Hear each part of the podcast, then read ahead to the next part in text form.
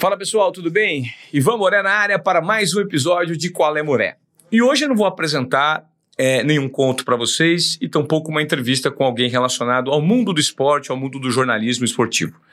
A minha ideia aqui é gerar uma provocação sobre a conduta do Flamengo no mundo de hoje em dia, né? As condutas recentes do Flamengo. Eu li agora essa semana uma notícia que dava conta de que o presidente, ex-presidente do Flamengo, Eduardo Bandeira de Mello, estava tentando, por meio de algumas medidas internas no Flamengo, evitar uma punição de responsabilidade administrativa relacionada à tragédia do Ninho do Urubu, que aconteceu em fevereiro de 2019. Lembrando que 10 vidas foram ceifadas naquela tragédia.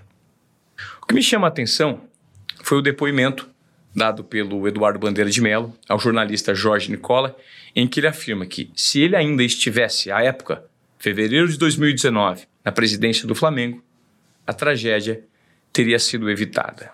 E aí me chama a atenção a capacidade sórdida de um ser humano como ele sequer lidar com os próprios erros e com as próprias responsabilidades. Ele não era presidente em 2019, tudo bem, mas ele não era presidente por 40 dias apenas. E tudo o que aconteceu no ninho do urubu aconteceu durante a gestão de Eduardo Bandeira de Mello. Sim, ele foi o presidente em dois triênios anteriores. 16, por exemplo, 17 e 18, ele era presidente do Flamengo. E existem documentos e trocas de e-mail que comprovam que já haviam problemas detectados e que poderiam, se solucionados, evitar a tragédia do Ninho do Urubu.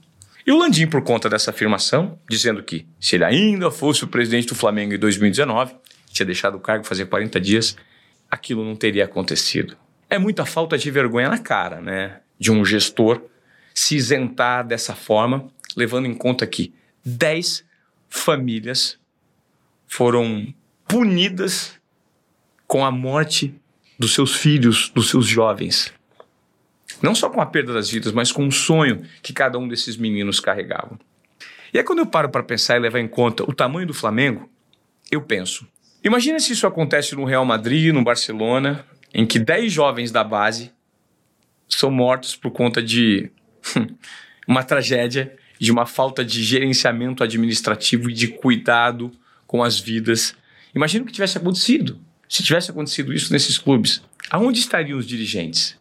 Primeiro, seriam banidos do esporte para sempre, seriam retirados prontamente de qualquer cargo ou de qualquer histórico do clube, histórico positivo, eu digo, e responderiam isso para a justiça e provavelmente estariam presos. Mas é o Brasil, né?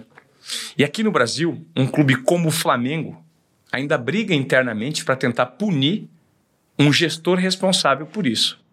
E o que mais me chama a atenção é que, além da punição sequer existir, o clube ainda briga para pagar uma pensão e para fazer um acordo de 10 mil reais para as famílias desses jovens que ficaram. Que abdicaram de uma vida para viver o sonho de serem jogadores de futebol e servirem ao escudo de um clube tão importante como o Flamengo. Não é vergonhoso? 10 mil reais Flamengo custa para vocês pagarem por mês. Quer dizer, isso não tem preço, né? Isso não tem custo, isso não tem valor. Porque vidas humanas não têm valor. Mas tem que brigar na justiça.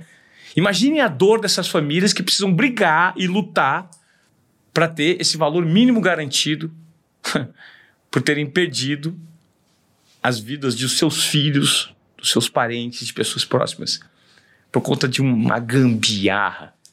É uma piada, né? E me chama mais atenção ainda o fato do Flamengo não bastasse esse episódio recente, triste e trágico da história brasileira e do futebol brasileiro, os caras ainda querem voltar contra todas as possibilidades a colocarem torcida nos estádios. Por quê? Porque o Flamengo se sente soberano. O Flamengo é melhor que os outros. Em campo, em circunstâncias adversas, pode ser. Em um outro jogo, é circunstancial. O futebol propõe isso. Vitória, empate ou derrota. Agora, quando você quer vencer em todos os quesitos, passando por cima das regras da sociedade e deixando de levar em conta a saúde e a vida de pessoas, me desculpa. Isso não é um tipo de conduta que merece ser levado a sério e que não representam um clube do tamanho do Flamengo. Então, gestores do Flamengo, Rodolfo Landim, Eduardo Bandeira de Melo, tomem vergonha na cara. Tomem vergonha na cara. Vocês estão por trás de um clube que significa muito para muita gente. Que é o orgulho de muito cidadão pobre que só tem como felicidade a vitória do Flamengo no final de semana. Vocês representam essas pessoas. Então não façam do Flamengo uma brincadeira, uma palhaçada, um gerente. Não brinquem com vidas. Elevem o nível deste clube, um nível que de repente ele merece ter como vitrine do futebol brasileiro e vitrine do futebol mundial. Tá bom? Fica aqui a minha contestação nesse podcast de hoje, no Qual é Moré.